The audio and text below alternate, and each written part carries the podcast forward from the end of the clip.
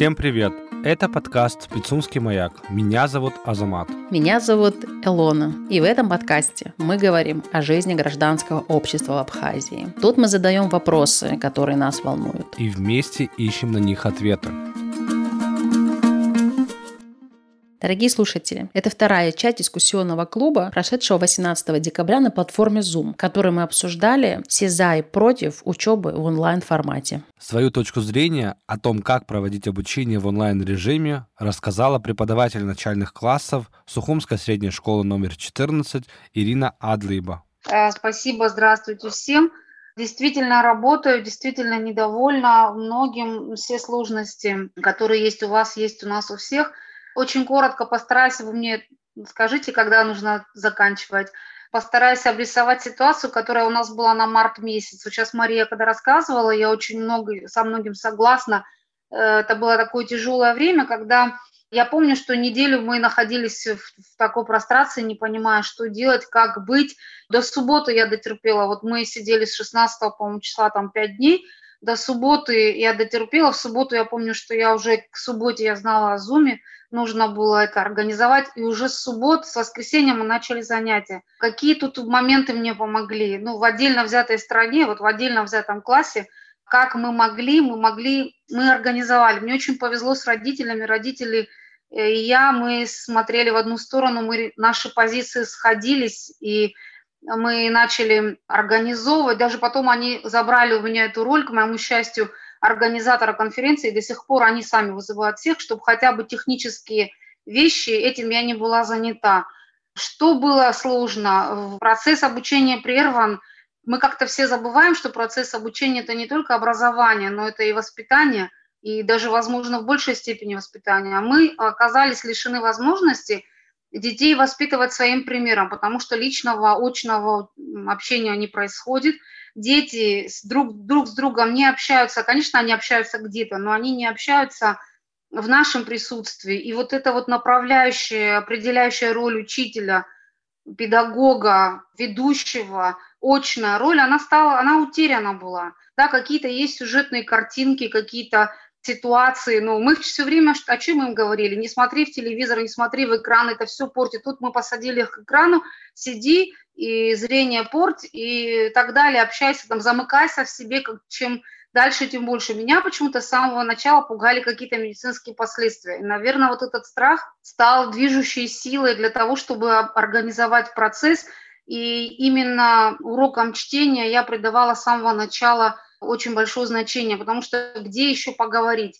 Мы стали гораздо больше уделять внимание. Я, я считала, что дети лишены возможности разговаривать а какой вот это нанесет урон в будущем гражданам этого государства, те, которые не могут выражать свои мысли, у нас и так таких полно, которые не могут высказать, отстоять свою роль. Я всегда говорю детям, если ты не имеешь своего мнения, тогда ты должен будешь довольствоваться мнением других, те, которые что-то знают. И ты должен принимать их точку зрения, тебе следует только соглашаться. Когда мы э, стали больше уделять внимание чтению в том смысле, чтобы подготовиться к пересказу который так необходим в средней школе. Мы всегда учим с оглядкой на среднюю школу, как вы понимаете. Э, составляли план, тщательно разбирали, тщательно каждое произведение разбирали, дискуссии. Поэтому мы были вознаграждены тогда тем, что там дед Мазай лодку причалил и с Богом сказал, там, когда тебе ребенок объясняет, почему он сказал с Богом, я говорю, так а почему он сказал с Богом? Он сегодня ляжет спать счастливым, потому что он спас столько душ.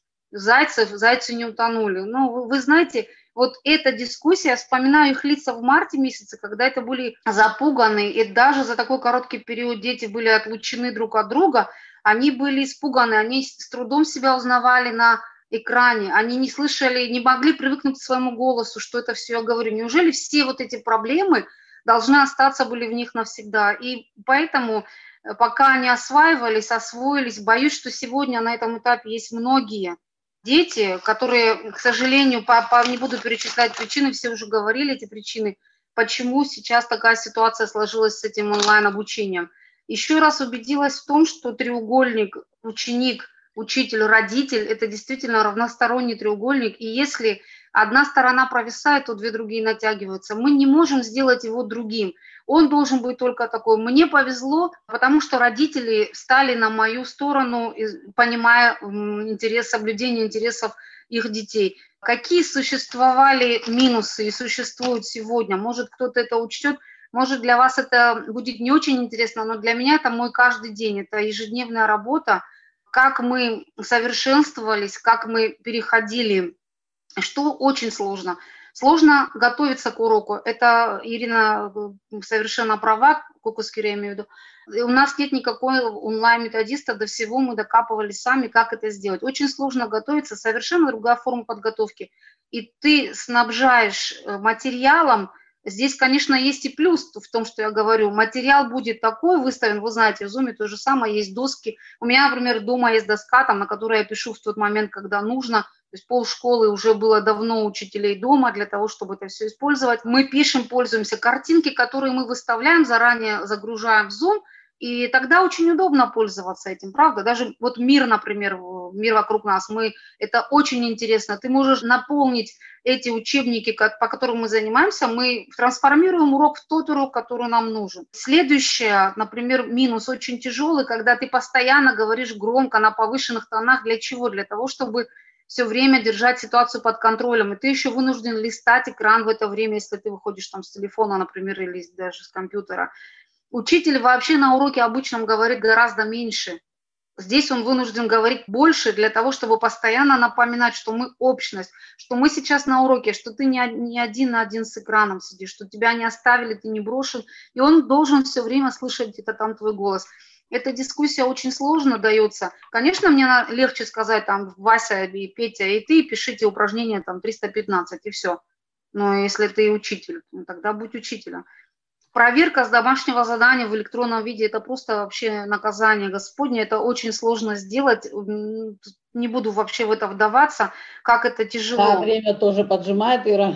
Я хочу закончить на, наверное, ноте, которую, я не знаю, все из вас наверняка родители, задумывались ли вы о том, что дистанционное образование к тому же еще и подразумевает, что откуда идет урок ребенка, где сейчас в данный момент находится ребенок что является фоном. Разные существуют виды родителей, родители-подсказчики, как я их про себя называю, родители, которые просто не могут сзади образовать, ну, немного хотя бы удобоваримую ситуацию, когда ребенок включает звук, и в этот момент его папа воспитывает его маму, или мы что-то еще можем, ну, поверьте, спектр огромный, можно услышать все что угодно. Или тот родитель, который хочет что-то сказать, подсказать, чтобы, думая сиюминутно, что его ребенок должен хорошо выглядеть, он не понимает, что он это делает ему все во вред. Но я молчу про тех критиков, которые комментируют учителя и говорят, откуда она вообще это все взяла, и ты слушай, Петя, меня и так далее. Если мы забудем об этом и будем думать о том, что дистанционном образовании есть плюс, что не каждый ребенок, возможно, физически по своему медицинскому состоянию может присутствовать на уроке, а здесь он включен в процесс, и он здесь тоже является полноправным членом, точно так же, как и все остальные дети, возможно, в этом есть плюс дистанционного образования. Я, честно говоря, пока еще других не нашла, но это лучше, чем оставаться топтаться на месте. Возвращаясь к треугольнику, каждый должен себя подтянуть немножко, и родитель, и учитель. Спасибо. спасибо. У меня э, вопрос, не уходи, пожалуйста. Вопрос, который э, наши участники задают и вообще очень часто задается. Да, дистанционка хороша, может быть, и приемлема для старшеклассников, но для начальной школы это нереально, это невозможно. Надо поставить руку, надо, чтобы ребенок мог писать. Вот ты очень коротко скажи, реально на самом деле дистанционка для начальной школы? Ты уже нам показала, что для третьего класса это реально, да. А вот все остальное? А, я, мне повезло, что у меня был второй класс и третий класс сейчас, но я знаю, что мои коллеги поставить руку. Кто у кого сейчас первый класс, я знаю, люди работают, и они вынуждены каждый, ежедневно, как мы это делаем в обычной жизни, меняют тетради. Они письмом занимаются фактически не онлайн. Но это можно организовать. У нас стоит ящик, например, по классам да. стоят ящики, в которых мы каждый день меняем тетради. Да, все остальное чтение, математику они проводят онлайн. Очень тяжело для первого класса, очень тяжело. Не знаю, да. как они справляются. Но правописание учат так. Да, да, это очень сложно. Понятно. Но реально, да, я так поняла? Я не знаю, я в первом классе не, не попадала, я не знаю, как это. Такого опыта у тебя нет. Спасибо нет. большое, Ирина, было очень полезно. Другая уж, раз уж адлибовцы пошли, давай, Ирина Адлиба. Добрый вечер всем, очень рада видеть, очень многих знаю. Да, это школа Лошара, я завуч. Что я? Я буду предельно коротко говорить. Во-первых, я хочу сказать, что поднялась такая проблема, которая существовала и раньше тоже, это неравенство в образовании. И я хочу, чтобы вы обратили на это пристальное внимание, потому что сейчас сложились все предпосылки для того, чтобы эта проблема становилась все шире и шире. То есть те, кто может организовать своим детям, ну, в силу там материального достатка, может организовать своим детям очное обучение, они, конечно, все это делают, и мы прекрасно знаем, что есть много преподавателей, которые собирают детей и по 10 человек, и по 15 человек, и это не секрет, и я не выдаю никаких тайн, и уроки успешно проходят. Почему это возможно, и никто не заболевает, и все прекрасно работают. Я не говорю о том, что болезни нет, Боже сохрани.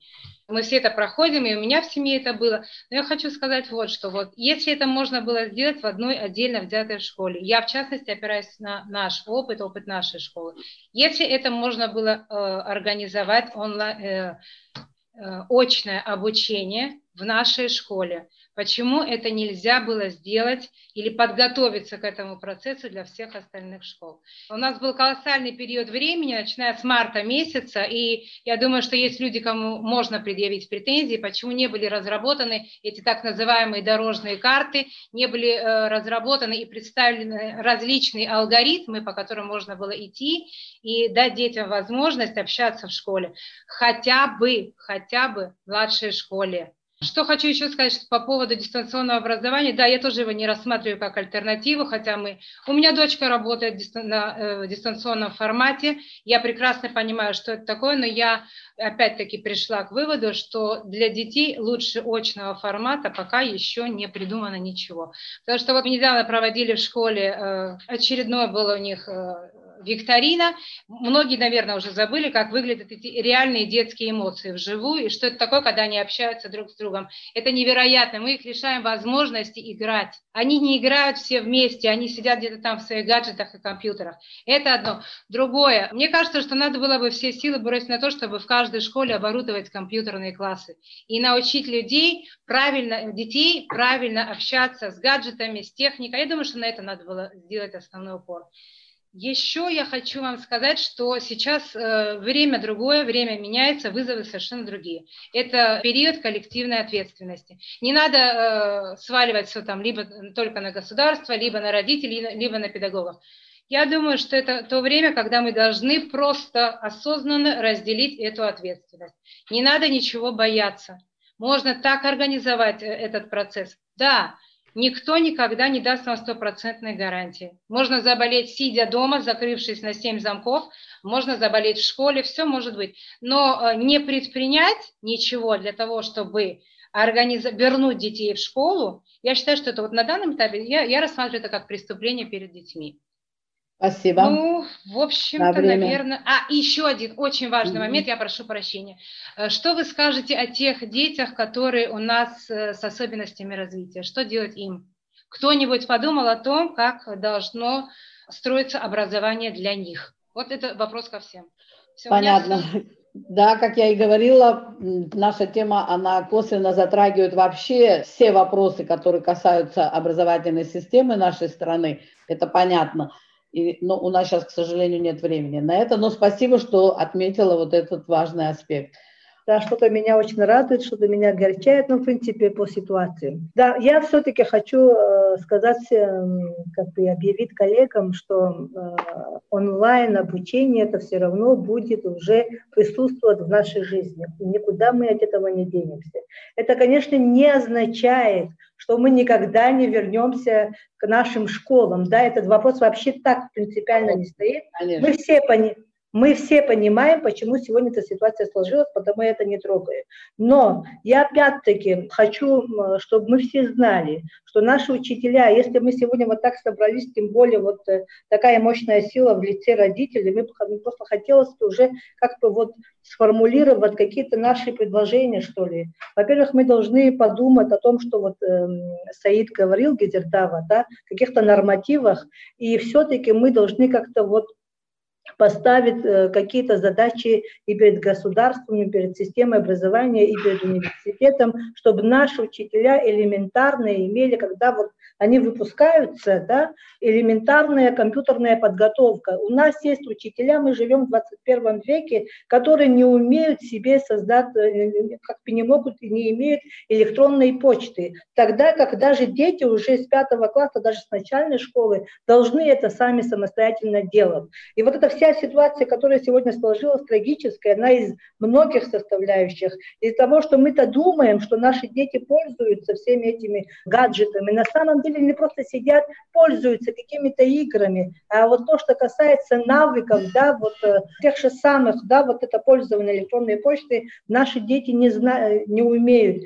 Тоже такая же картина сложилась и по отношению к нашим учителям. И вот это вот э, компьютерное советское время наших э, учителей даже не спрашивали у них, да, они должны были каждые пять лет проходить курс ТСО. И вот это должно быть уже системой и обязательной. И вот это вот внедрение в процесс обучения, вот этих технологий, да, вот такое э, создание электронных классов, электронных журналов. Я, наоборот, жду поддержки со стороны родителей, что они этот вопрос будут ставить, потому что электронные журналы, электронные дневники, они в обязательном порядке будут вам помогать отслеживать процесс э, учебы и вообще контролировать э, процесс учебы ваших детей а вы будете просто в реальном режиме присутствовать э, в классе. И вы должны, кстати, вот это тоже нормативно требовать. Уже, я думаю, настало время, вы, мы все должны дружно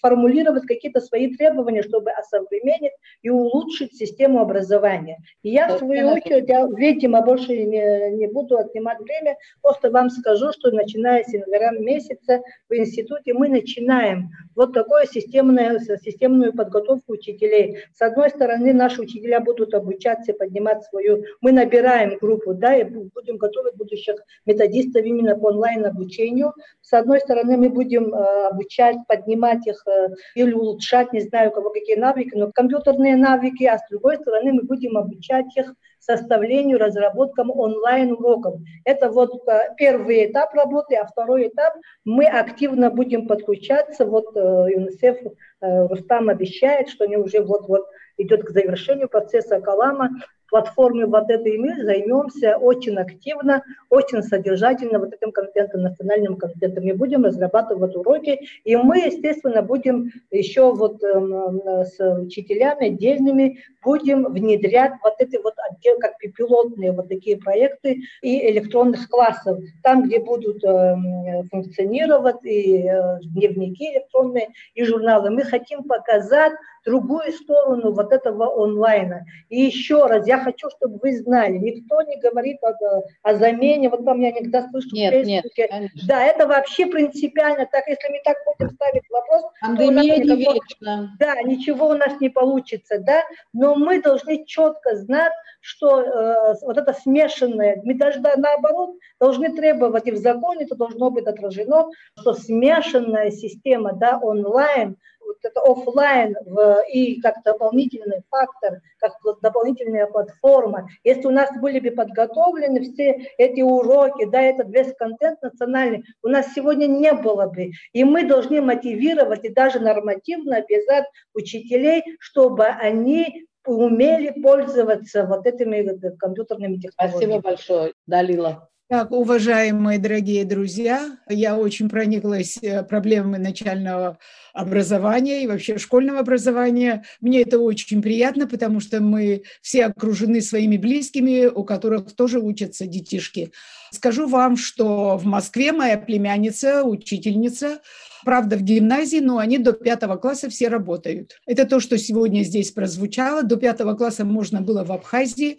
Я думаю, безболезненно, потому что, может быть, в городе какие-то проблемы, но мои наблюдения по селам Абхазии, по крайней мере, в Восточной Абхазии показывают, что есть деревни, где вообще что такое болезнь и пандемия не знают, и здесь дети могли. То же самое село Арасадзых, Гу, Пакваске, Паквач, Баслах, эти деревни могли спокойно до пятого класса учиться. Это, я думаю, не учтено Министерством образования нашей властью. Оставляем школы, вы все специалисты в этой области, лучше меня знаете.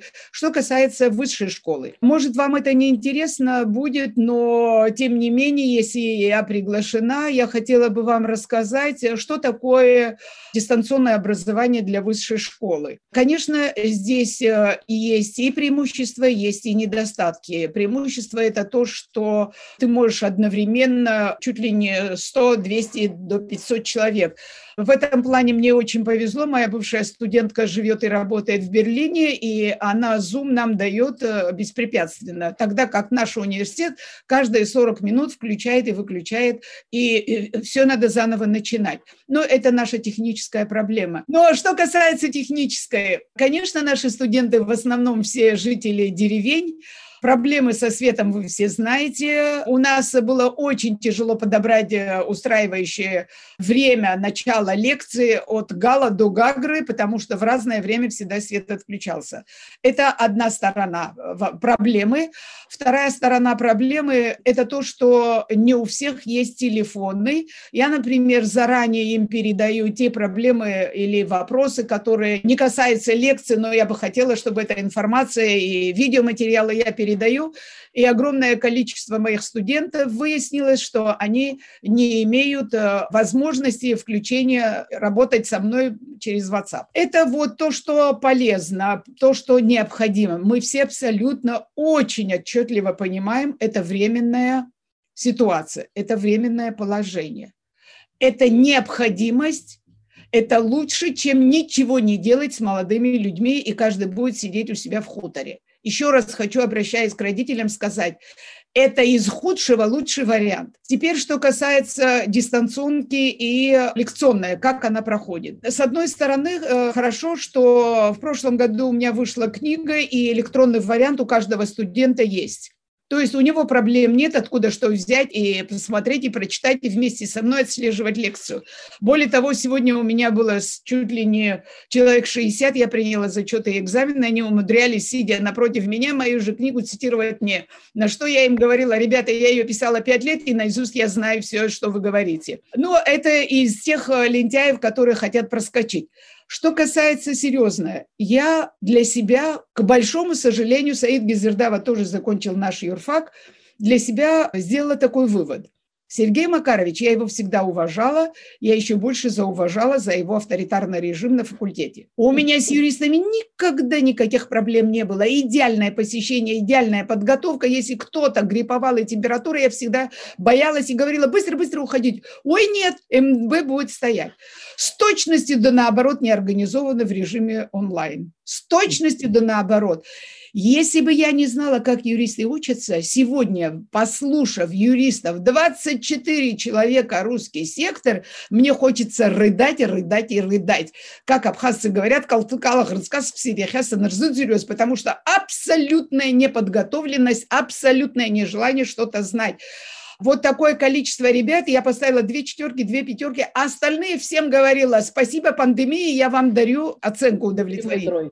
Почему взрослым детям, наверное, легче, потому что мама, папа и какая-то ситуация в доме, которую контролирует. Мне сосед мой говорит, ой, я вчера твою лекцию слушал. Я говорю, тебе, извини, мой почти ровесник.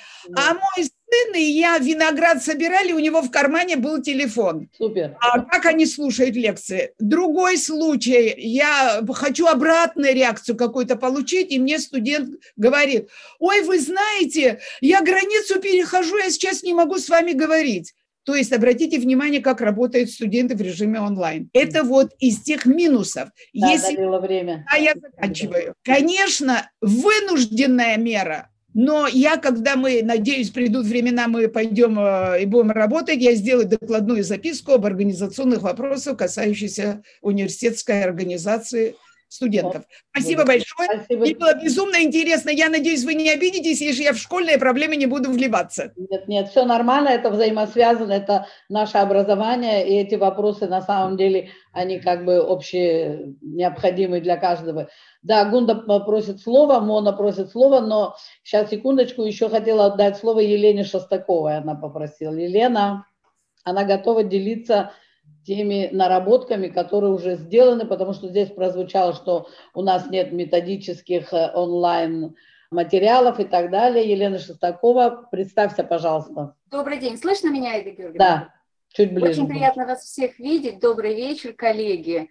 Ну, я работала в Цандрипской средней школе, в Гагарской средней школе номер 4. Сейчас я в Гичрипской средней школе работаю. Это прямо на границе да, я преподаватель истории, обществознания и информатики. На протяжении ряда лет преподавала Ачмчерский дом юношества проводил программу повышения цифровой грамотности среди педагогов. Еще, по-моему, какой-то фонд мы работаем с учителями, и в течение недели двух я работала с учителями давала им основы цифровой грамотности. Хочу сказать сразу, изначально интерес есть. Есть интерес, но не хватает времени для подготовки педагогов. Неделя – это очень мало. Два часа в неделю, там буквально 10 занятий – это только азы. Нет компьютерных классов, хотя даже если они есть, нет педагогов информатики в школах. Программа, которая дается в 10-11 классе для, по информатике, она поверхностная, и это уже поздно детям. То есть знакомить с составными частями компьютера и как э, создать электронную почту в 10-11 классе – это поздно. Надо менять, конечно. Конечно. Нам это нужно правда. совершенно другой подход к этому образованию, информатику вводить хотя бы с пятого класса по чуть-чуть. Я не говорю о том, что в течение года. Например, какие-то такие небольшие курсы в каком-то предмете, например, в той же физике или там в математике в начальной школе, хотя бы где-то там окружающий мир, может быть, хотя бы недельку детям давать поработать с педагогом, чтобы они рассказали, что такое интернет, как себя вести в интернете, на какие удочки в интернете не попадать. Понятно. Елен, давай э, все-таки к дистанционке за и против дистанционки. Ну вот смотрите, в марте месяце, когда нас всех на дистанционку отправили, а, мы начали немножечко шевелиться в этом плане. У многих педагогов, знаю, вот э, педагогов Гечрипской школы, Гагарской четвертой, а, мы начали интенсивно муштровать интернет, искать различные курсы дистанционные, как можно себя подготовить к дистанционке.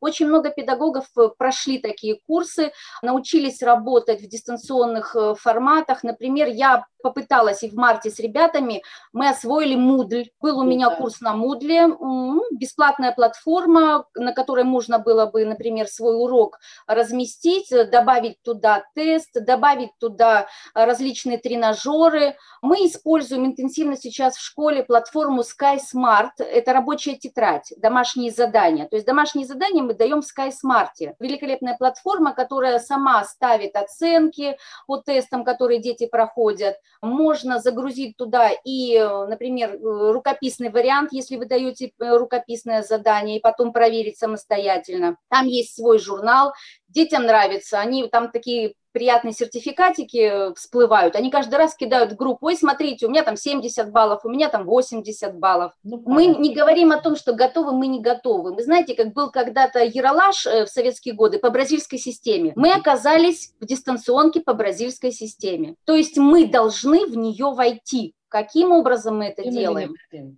да. да, мы должны просто, мы, мы не можем бросить детей на произвол судьбы, мы сами должны это делать. И главное, если родители будут нас поддерживать и придя домой не будут кричать, опять это твоя дистанционка, как ты надоелся с этим телефоном, а просто помогут немножко, тогда будет проще. Дети, они воспринимают эмоции родителей. Чем негативнее эмоции родителей, тем негативнее дети будут к эту относиться. Насчет уроков. У нас есть много разработанных уроков, например, там... У нас у кого ты имеешь в А? У нас у кого? Ну, у педагогов наших, вот мы работаем, Да, есть педагоги, которые работают, есть презентации. А, например, та же история Абхазии, у меня есть э, достаточное количество презентаций, с которыми мы могли бы поделиться. Ну, mm такая платформа должна быть у нас. Конечно. Спасибо большое. Я из 25 детей в классе, мы единственное не проносим тетради на проверку, потому что я не считаю, что я обязана это делать. Я считаю, что если я объясняю ребенку новую тему, и я работаю над его знаниями, то почему я... Ну, то есть я считаю, что я должна только своему ребенку, а не всей этой системе, которая сейчас так нелепо работает. Вот, я хочу сказать, что мы взрослые, и Министерство образования, и Министерство здравоохранения, и мы родители, и, в принципе, наши как бы вышестоящие, да, вот управление, да, страны, мы все виноваты, очень много ошибок у каждого из нас, и то, что сегодня произошло, и мы хотим из этой ситуации выйти за счет наших детей, то есть все вот эти сложности только просто бросить на них, и они должны как-то выплыть, то есть человек, ребенок не умеет плавать, мы его бросили, и он должен как бы научиться. Получается, что именно так. Мы как лебедь, рак и щука. Это, знаете, когда обесценивается труд врачей, обесценивается труд и педагогов, и родителей в том числе. Я, кстати, очень интересно сейчас прозвучала фраза, что родители, если родители нам помогут. Поставьте себя на место родителей, если учителя и врачи обучались годами по 10 лет да, своей профессии, сегодня родитель должен быть и врачом, и педагогом, и мамой, и папой, и всем на свете. И это очень сложно. Я думаю, что самая главная проблема, над которой надо работать, это работа сообща. Научиться ценить труд, и, то есть родители должны учить труд э, учителей, да, и врачей в том числе. И то же самое должна быть обратная связь. И только тогда уже совместно работать над этой проблемой. Понятно. Спасибо. Асида Гунда. Да, я вот э, услышала пару раз у уважаемых участников такую фразу, как э, вынужденная мера. Я хочу сказать, как родитель, вот э, что нас смущает, именно вот эта фраза «вынужденная мера», когда параллельно у нас работает общий пит, у нас забиты гостиницы, курортный сезон мы не отменяем, границу у нас открыли. Почему вынужденная мера касается именно школ? Почему такой термин «вынужденная мера», когда мы говорим об образовании? Во-первых, тут вопрос стоит не «да» или «нет» дистанционки. Я считаю, вопрос стоит в том сохранении традиционной системы, сохранении того, что мы имеем – того, что мы сумели сохранить с 92 года, остатки той советской системы, довольно качественной, возможно, даже лучшей в мире. Это у нас осталось по инерции от Советского Союза. Мы эту систему сохранили с трудом в 92-м, когда была война, школы работали. Военное время. Сейчас у нас не чрезвычайная ситуация, у нас не военное положение, но школы закрыты причем параллельно работают другие службы государственные, да, за которые тоже отвечает государство, то есть директиве государства. Во-вторых, я что хочу сказать. Тут э, Ирина Кокаскер нам говорила, что есть какие-то результаты успешного дистанционного обучения. Я вот искала исследования в интернете. Я не знаю, может быть, Ирина владеет какой-то информацией, которую я не знаю. Я хотела бы, чтобы она с нами поделилась именно теми данными, которыми она, как говорит, обладает. Потому что по поводу дистанционной формы нету сампинов, нет никаких результатов, как это влияет на психическое состояние детей, мы этого не знаем. Мы не знаем, проводились ли какие-то эксперименты на какой-то фокус-группе, как работает дистанционное обучение, какие результаты оно дает, какие знания, какие последствия для здоровья наших детей. Мы этого не знаем, этой информации нигде нет. Нам ее не предоставляют. Возможно, она есть где-то. Возможно, Ирина Какаскир ее знает, ну, как она утверждает. Ну, если она знает, то пусть поделится, конечно. И насчет платформы, да, какой-то она там говорила, не знаю. О какой платформе может идти речь, когда элементарно у людей нет света, люди сидят без воды, у нас, извиняюсь, средневековье, а она говорит о цифровом мире, о какой-то мифической платформе. Но это, извиняюсь, в наших условиях это, это, это смешно, это нереально. Я считаю, это вообще даже обсуждать нам не нужно. Понятно. Вот. Гунда время, к сожалению. Мы как родители Да. Мы не готовы к проведению эксперимента над нашими детьми. Мы будем этому сопротивляться всеми возможными способами. Потому что это эксперимент. Понятно. Спасибо, Мона, да, что-то хочет добавить, и потом дадим слово Алхасу Алмазхану Джинджоле. Значит, дорогие мои, из всего сегодня сказанного, подводя итоги, я правильно понимаю, что мы будем долго спорить и находить разные пути, нужен дистант или нет в данной ситуации. Мы видим уже результаты, да, они справились, многие формы нам не подходят, и детей это, оказывается, учит тому, что они немного нечестно поступают со своими преподавателями, и это видно на примере наших студентов, чему мы будем учить наше молодое поколение. Я хочу немножечко, подводя итоги, сказать вот о чем. Пока у нас не будет закона об образовании, ни о каких формах иного, да, чем традиционного, увы, разговаривать не приходится. Мы, если говорим о правовом поле, Ирина Кокаскир несколько раз нам намекнула на то, что родителям нужно уже требовать нормативные да, какие-то э, термины в плане журналов и так далее для того, чтобы было легко. Мы живем в очень маленькой стране, в размере города это еще совсем мало. А если говорить уже совсем о школе, допустим, где обучаются мои дети, это 230 человек, мне не составит никакого труда. Я, например, нахожусь в школе ежедневно, два раза в день.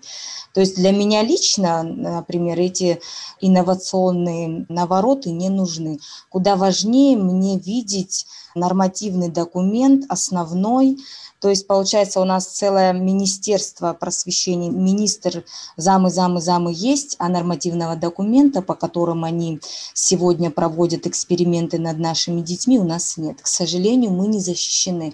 Поэтому акцентирую свое внимание, создание данной организации было именно направлено на то, чтобы, во-первых, с нами разговаривали на одном языке, правовом поле, поэтому мы будем юридическим лицом, а во-вторых, э, пора уже говорить об э, законе, и если есть несколько вариантов этого проекта об образовании, то нужно направить все силы. Что касается непосредственно дистанта, вот в той форме, да, вот как есть у нас сегодня на сегодняшний день, конечно, это все связано с нашей пандемией. И здесь всем нашим гражданам нужно обратить пристальное внимание за собственной ответственностью перед э, обществом, перед социумом.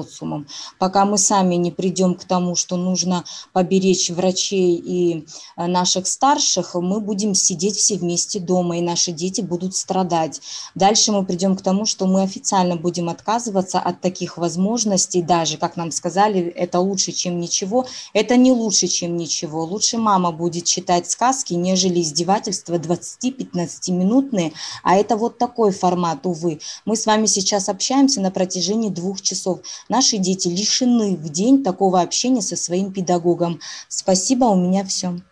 Спасибо. Пожалуйста, Гунда. Очень коротко. Гунда, очень коротко, потому что у нас еще один да. участник. Мы уже два часа работаем, надо на самом деле. Да, я, э, я благодарю Алхаса. Я как раз вот, э, Алхас, вам хотела задать вопрос. Э, возможно, вы не видели э, в нашей группе, но я к вам обратилась. Я хотела просто у вас спросить, вот как у врача, как у профессионала, я уверена, что вы компетентный высококвалифицированный врач, я в этом не сомневаюсь, но вы сказали такое утверждение, что дети являются индивидуальными переносчиками вируса. Но я хочу сказать, что ВОЗ, Роспотребнадзор и Союз педиатров России сказали, что данное утверждение, оно не установлено. То есть на какие данные или исследования вы опирались? Мне просто интересно. Спасибо. Добрый вечер. Технические сложности. Если позволите, с ответа начну. Вот э, Гунди Помимо рекомендаций ВОЗа и Роспотребсоюза, есть еще мнение наших коллег, и, извините, ну и собственное мнение, пока не приходилось сталкивать в числе, сталкиваться, то есть в числе дети, которых мы лечим, с детьми. Но при этом семьи, в которых дети есть, болеют, простые выводы. Если сделаем, наверное, будет понятно, почему мы их так называем и так к ним относимся называя их переносчиками, не надо проецировать агрессию на это понятие, а наоборот, чтобы понять пути передачи насчет детей. так э, хочу вам сказать, вот сейчас такой, такой ветерок в вашей дискуссии пошел. Не надо так однозначно относиться к любому явлению. Хочу напомнить, что как образование, так и здравоохранение, транспорт, связь, все столкнулись с этой огромной проблемой с начала года, все как-то приспосабливаются. Как всегда, решение где-то, видимо, посередине, истина, как говорится будет найден путь, когда-то, не когда-то, надеюсь, в ближайшие месяцы все это закончится, как страшный сон. Боюсь вообще тут спросить, ну, придется сказать, что вакцинация грядет, наверное, будет еще множество круглых столов, дискуссий и так далее. Здесь, наверное, тоже поубиваем друг друга по этой теме, ну, это тоже нас ждет. Это ускорит завершение вот этой всей ковидная история. Сейчас пытаюсь иронизировать и так и так говорю, чтобы вы немножко расслабились, отдохнули. Все будет хорошо, не бойтесь. Но сегодня эта мера... Э, сегодня эти меры вынуждены, я считаю, они правильные. Здесь правильно, не помню, кто говорил, почему именно на школах отразилось совершенно правильное мнение. Но мы пошли по шведскому, считаю, сценарию. Мы смелая страна, принимаем на бумаге меры, как мы их выполняем, вы все сами знаете, видите, тут комментировать. Хочу вам сказать, что уже сейчас идет рост заболеваемости, именно сейчас, прямо вот последнюю неделю, если быть точнее. И повторю, там в интервью в каком-то печатном мы говорили, и повторю еще раз, мы ждем роста еще такого ощутимого, связанного с новогодними праздниками. Это как, как бы мы ни относились, скорее всего, это произойдет. Не хотелось бы, конечно, чтобы это случалось, но это происходит. Поэтому не знаю, что вам сказать. Пока вы спорите на, на, насчет дистанционного образования, хочу напомнить, что это все временная мера. Надеюсь, что это все закончится, все вернутся к очной, обычной, привычной нам форме образования. Но вот этот горький опыт с, дистанционным образованием, конечно же, надо изучить и взять на вооружение. В перспективе, видимо, это станет не просто там лекции по интернету, а нечто большим, судя по тому, как мир развивается. Это так, свое личное мнение. Я, например, считаю, что его надо развивать, понять и приспособиться к нему. Спасибо за внимание. Спасибо, доктор. Я думаю, что э, Инна еще вот дадим Инне Барчин слово, и на этом, наверное, мы завершим нашу дискуссию. Да, добрый вечер всем. Инна Барчин. Вы знаете, я постараюсь очень лаконично. Мне немножечко непонятны вот эти ссылки на нормативы, о которых говорили предыдущие спикеры. Я вот начинаю думать о том, что, что было до пандемии. Неужели наша школа, наша система образования всегда жила по нормативам? Дело в том, что ни одна наша школа не соответствует никаким нормативам. А школы построены не по нормативам. Школы, система обучения – совершенно не соответствует санпинам. Наши дети не успевают даже выходить, извините, в, в эти пятиминутные перемены на улице. Они остаются в коридорах, и это тоже несоответствие нормативам. Я могу перечислять очень много. Отсутствие системы пожарной безопасности, отсутствие дренажной системы и так далее. Это все полное отсутствие нормам, понимаете, несоответствие норм. И тут вдруг мы заговорили о, об отсутствии закона о дистанционном образовании, о каких-то нормативных э, требованиях и так далее. Хотя весь мир перешел на форматы дистанционного образования при полном отсутствии каких-либо законодательных актов. Поэтому эти ссылки совершенно неправомерны. Значит, э, вот я как родитель третьей школы, мы пошли следующим путем. Мы решили разработать и предложить дорожную карту в нашей школе. То есть мы предложили определенную схему, это схема смешанного формата, которые уже упоминались. Это онлайн, офлайн, 3 на 3, разведение начального звена и старшего звена, звена в разные дни. Это обязательно оставить один день дистанционного обучения для того, чтобы для детей это не было стрессом. То есть, чтобы этот переход был очень плавным, чтобы они все-таки продолжали обучаться этим навыкам. Один день в неделю оставить дистанционное обучение – перевести на дистанционное обучение пожилых преподавателей, обучить их, создать им комфортные условия. Потому что мы несем за них ответственность, понимаете, когда мы всех детей возвращаем и требуем вернуть в школы, мы таким образом персонально несем ответственность за жизни этих вот э, людей из этой категории риска. Предложить им такой формат, если они захотят, то надо им создать все необходимые для этого условия. Вот, собственно, такие нетривиально сложные э, меры, которые мы предложили директору нашей школы. Я считаю, что такая частично смешанная форма могла бы вполне как-то вписаться вот даже в те условия прироста, которые мы сейчас наблюдаем. Надо пробовать, надо тестировать. Конечно, детей надо возвращать в школы. Я тоже не за э, замену, так сказать, на дистанционную форму обучения. Я за все-таки такой офлайн обучение, да, физический контакт детей, социализацию и так далее. Но э, в этих условиях мы должны все-таки искать какие-то э, компромиссные пути. Вот такую схему мы предложили нашему директору школы. И очень надеемся, что, собственно, он донесет эти наши предложения от родителей. Вот, собственно, у меня все. Спасибо, есть... Инна. У меня сейчас прямо всплывает спасение утопающих, дело рук самих утопающих. И Совершенно спасибо верно, вам да. за вашу инициативу. Гунда хотела что-то сказать. Да, спасибо. Я хотела поинтересоваться по поводу того, как взаимосвязан рост э, заболевших э, с открытием или закрытием школ, потому что статистики нам никто не предоставляет. Мы просто видим данными координационного штаба, это общие данные. Что касательно школ, мы не знаем, сколько заболело в школах, сколько заразилось в школах, сколько заразилось дома. Это, я, насколько поняла, эту статистику никто не ведет. Мы не знаем. Во-первых, я хочу сказать, наши дети пошли в школу в сентябре, а свадьбы и похороны у нас запретили только 5 октября. И на карантин в школу ушли 15 октября.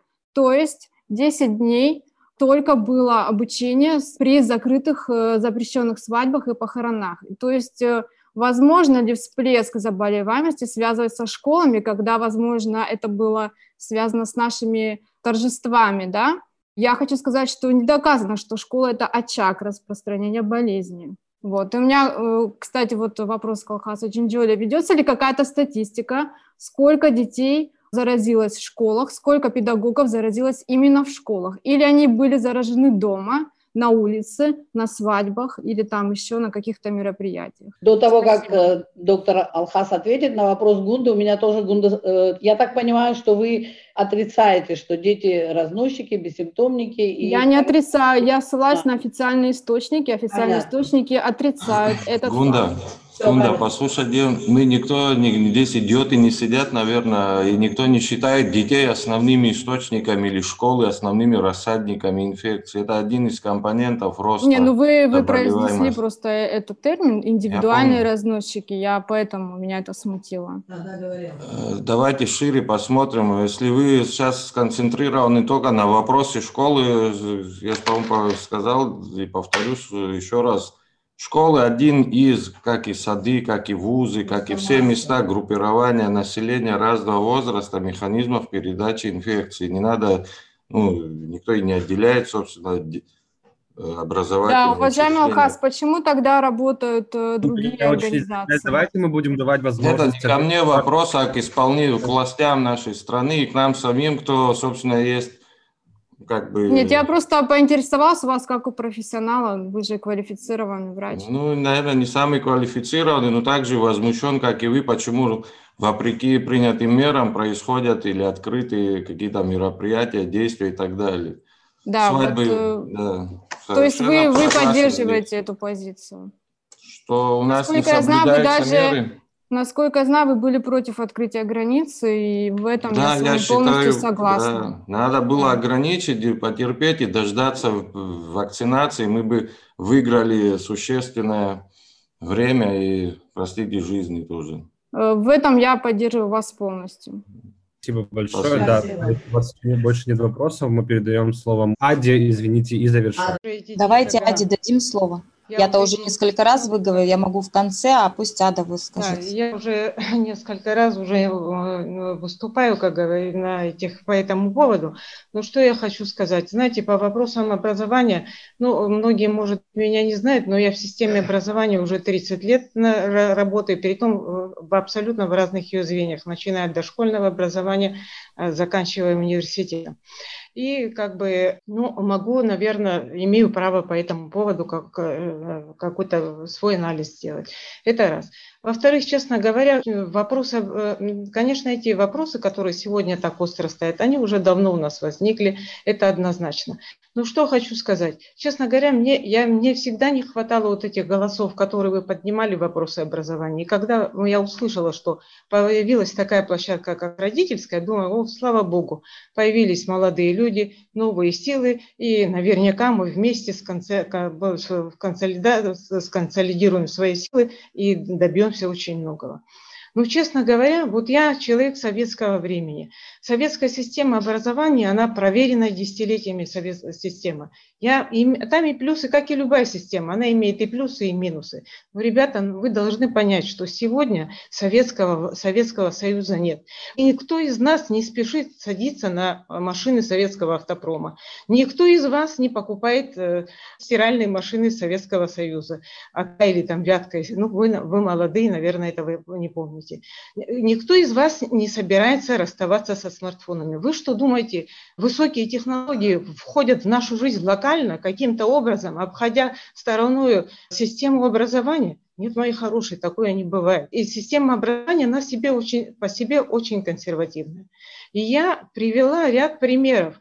Э, ну, я анализирую ситуацию. Почему? Потому что э, э, так получилось, что я разрабатываю учебники абхазского языка как второго языка и исследую иностранные методики, э, самые передовые, которые есть. И это меня, вот знаете, как бы заставило глубже рассматривать, почему э, как бы у них работает, а у нас нет. И меня, я, конечно, меня привело к тому, что, вы понимаете как, они уже давно, давно уже используют смешанные виды обучения. И традиционное, и смешанное. Не путайте, смешанное обучение и дистанционное – это две разные вещи. Да я, не, опять-таки, не сторонница дистанционного обучения. Это сложно. Мы все оказались в ловушке, к сожалению, оказались жертвами ситуации э, вот такой недальновидной политики, э, непродуманной, к сожалению. Но э, сегодня нам очень сложно выкарабкиваться. Конечно, надо сесть за стол переговоров, решать совместно, но агрессивную риторику нужно убрать, это однозначно. Ребята, если вы хотите. В мой адрес только с вашей стороны посыпалось, было очень некрасиво. Ну ладно, это ваше дело, вы молодые люди, пускай все. Больше я ничего не хочу сказать. Все. Ада, спасибо большое. Да, мы передаем слово, слово Моне, и Мария подняла руку, и Аида Георгиевна мы завершаем. Хотелось бы ответить предыдущему оратору. Родители никоим образом не против прогресса. Абсолютно. Он должен быть дозирован и хорошо организован, если речь идет о детях. Только лишь с этой точки зрения мы разговариваем.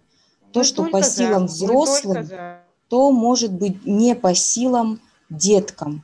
И если есть такие методики проработанные, внедренные, кто ж против? Но на данном этапе у нас идет э, только выбор платформы, разработки каких-то программ. Никто ж не против разрабатывать, это ваша работа, мы туда не вмешиваемся. Мы говорим в сегодняшней ситуации, в какой оказались детки, всего лишь. Вот э, разграничение давайте сразу. Мы не лезем в дела ни в коем образом врачей, мы не лезем в дела нашего непосредственного руководителя страны, правильно? Каждый на работе должен исполнять свои обязанности. А мы, как родители, не можем молчать и сидеть в стороне. Посидели мы в стороне молча с марта месяца. Вот к чему мы подошли на сегодняшний день. Это наши опасения, чтобы не быть голословными, собрались в организацию и в цивилизованном обществе находимся, выражаем лишь свое мнение, вот и все. Со все, ко всем, э, естественно, с уважением и к вашей работе, и к вашим трудам, естественно. Но и мнение родителей тоже имеет место быть. Всем Конечно. удачи и здоровья. Конечно, Мона, э, это на самом деле очень важные э, моменты и аспекты, которые вы затронули. И речь не идет о том, что кто-то кого-то обвиняет. И же я еще раз говорю, в самом начале я сказала, что мы с вами коллеги, у нас с вами одна общая цель, чтобы наши дети были здоровы и чтобы наши дети получили образование, то, которого они достойны. И у нас сегодня просто такая ситуация, что на одну э, чашку весов на одну чашку весов э, здоровья, на другую чашку весов образования, к сожалению. Но всегда я человек компромисса, и я всегда считаю, что всегда можно найти место и время, и возможности для того, чтобы э, решить эти проблемы с минимальными нарушениями права на образование, с минимальным нарушением права на здоровье. И искать вот эти пути, которые на самом деле будут способствовать решению этих проблем, это наша общая задача.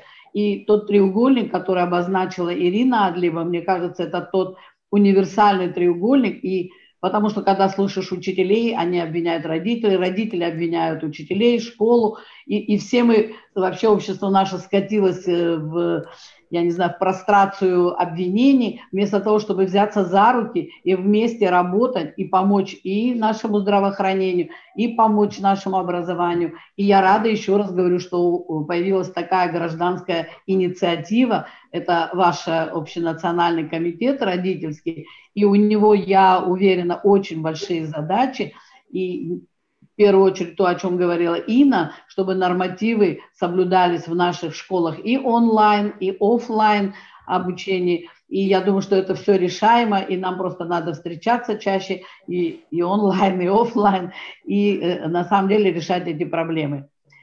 Я думаю, что мы с вами сегодня смогли затронуть очень важные аспекты, найти, возможно, какие-то, да, Ада нам предложила, и Ирина предлагала, Инна предлагала, и, и Мария. Ну, общем, все спикеры и все выступающие предлагали те или иные реальные возможности, реальные шаги для того, чтобы сегодня, действительно сегодняшняя могла сочетаться с нашими потребностями. И я думаю, что мы на этом завершим. Если кто-то очень хочет еще что-то сказать, и Мария, Мария очень просит, давайте Марии дадим слово. Я извиняюсь, просто в голове вертится, хочу проговорить буквально одну минуту. То, что мы говорим, новые технологии, что кто-то против них, а кто-то за. Я считаю, что новые технологии – это применение электронных дневников, интерактивных досок, электронных журналов, я не знаю, телевизор в классе, еще что угодно, да. Тут немного надо разграничить эти понятия. Дистанционное обучение или применение новых технологий. Мне Конечно. кажется, мы чуть-чуть это все сплели в одно, и Конечно. кто-то против всего этого, кто-то за, а здесь абсолютно разные вещи во всем этом списке. Вот, я Конечно. бы очень хотела, чтобы у нас эти дискуссии продолжились еще в более расширенном составе. Спасибо за эту возможность, спасибо всем за ваше мнение. Мне очень приятно было присутствовать. Да, и на самом деле эта дискуссия может вестись бесконечно, потому что мы затронули только поверхностный слой этих проблем. А если говорить о том, сколько ваши дети сидят в гаджетах и в тех же играх, и сколько времени можно было бы потратить, и какой вред от этого, то есть это еще отдельная сторона вопроса.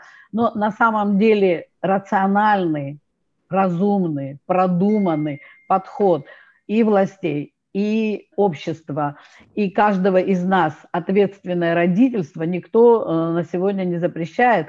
Ответственное родительство и образовательно, я бы сказала так, э, родительство, образованное родительство – это очень важные моменты для того, чтобы наше общество жило в нормальной, благоприятной стране. Кто-то еще что-то хочет сказать? Э, Гунда все-таки хочет. Да, давай, Гунда, еще. Но, пожалуйста, очень коротко и без а, повторений. Спасибо вам.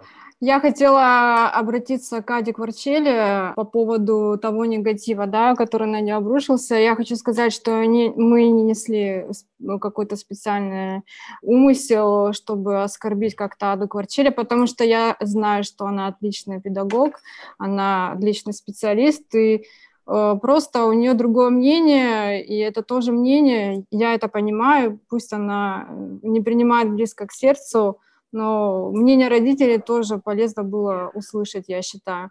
И по поводу вот вопроса Ирины Адлиба я хотела сказать, вот что делать детям, у которых ограниченные возможности. Вот я хочу сказать, что категория заключенные, люди в тюрьмах, дети с ограниченными возможностями, скорее всего, они в принципе, могут использовать такие технологии для того, чтобы участвовать в учебном процессе и получать необходимые знания категория заключенных. И, конечно же, и дети, которые не могут самостоятельно посещать школу. Я это допускаю, именно вот для такой категории людей. Еще раз подводя итоги, хочу сказать, что э, э верим в то, что говорит доктор Алхас. Это вынужденное, временное мера, но внедрение современных технологий в процесс образования – это тоже реальность, и это действительность, с которой мы вынуждены тоже считаться. И сегодня, когда дети статус учителя, к сожалению, падает, потому что у ребенка нет э, доверия к тому, который не владеет теми же технологиями, которым владеет этот ребенок. Учитель должен идти однозначно на шаг вперед своих детей и в этом тоже. Спасибо большое всем за очень, я думаю, полезную дискуссию. И есть над чем еще размышлять, есть над чем работать. И понятно, что перед нами, перед нашим обществом очень большие проблемы, которые мы должны решать совместно. Азамат? Спасибо всем большое еще раз. Да, а, мы надеемся, что в ближайшем будущем до праздников, после праздников, возможно, в таком формате будут подобные встречи на, на эту тему очень важную. И мы вам скинем ссылку на наши страницы в соцсетях. Подписывайтесь и следите, когда мы будем в следующий раз а, организовывать такие встречи. Да, Я да. еще хотела сказать, да, совсем забыла, что у нас все-таки есть очень большая категория, большое количество учителей, которые идут в ногу со временем и даже опережают немножко. У нас просто в Сухумском доме юношества был и есть проект по английскому языку, к сожалению, только английскому. И учителя создали такую платформу, не платформу, а сайт Апсны ЕЛТ, Апсны, черточка ЕЛТ.ру, на который выкладывают свои материалы, созданные. У нас в, интернет, в интернет-пространстве огромное количество обучающих материалов по английскому языку. Но эти люди создали то, что адаптировано к нашей школе, к нашим учебникам. И там масса материала, и любой э, преподаватель, мы надеемся, что скоро у нас появится такой же сайт и для абхазского языка. Вот. Вы можете просто пользоваться этим материалом и я думаю, что это полезно и для родителей, и для детей, и тем более для учителей. То есть мы не стоим на месте, мы идем в ногу со временем, мы подстраиваемся под ситуации, которые нам диктует пандемия и, к сожалению, не очень развитая экономика нашей страны, и, ну и вообще масса других проблем. Спасибо всем еще раз. Есть над чем думать и работать. Спасибо вам. Спасибо, спасибо, спасибо большое. До свидания. Всего До свидания. доброго, Абзирос. Дорогие слушатели, это был подкаст «Пицунский маяк». Если вам нравится наш подкаст, расскажите его друзьям, поделитесь ссылкой в соцсетях и также не забывайте ставить нам оценки в приложениях. Это поможет другим пользователям узнать о нашем проекте. До новых встреч!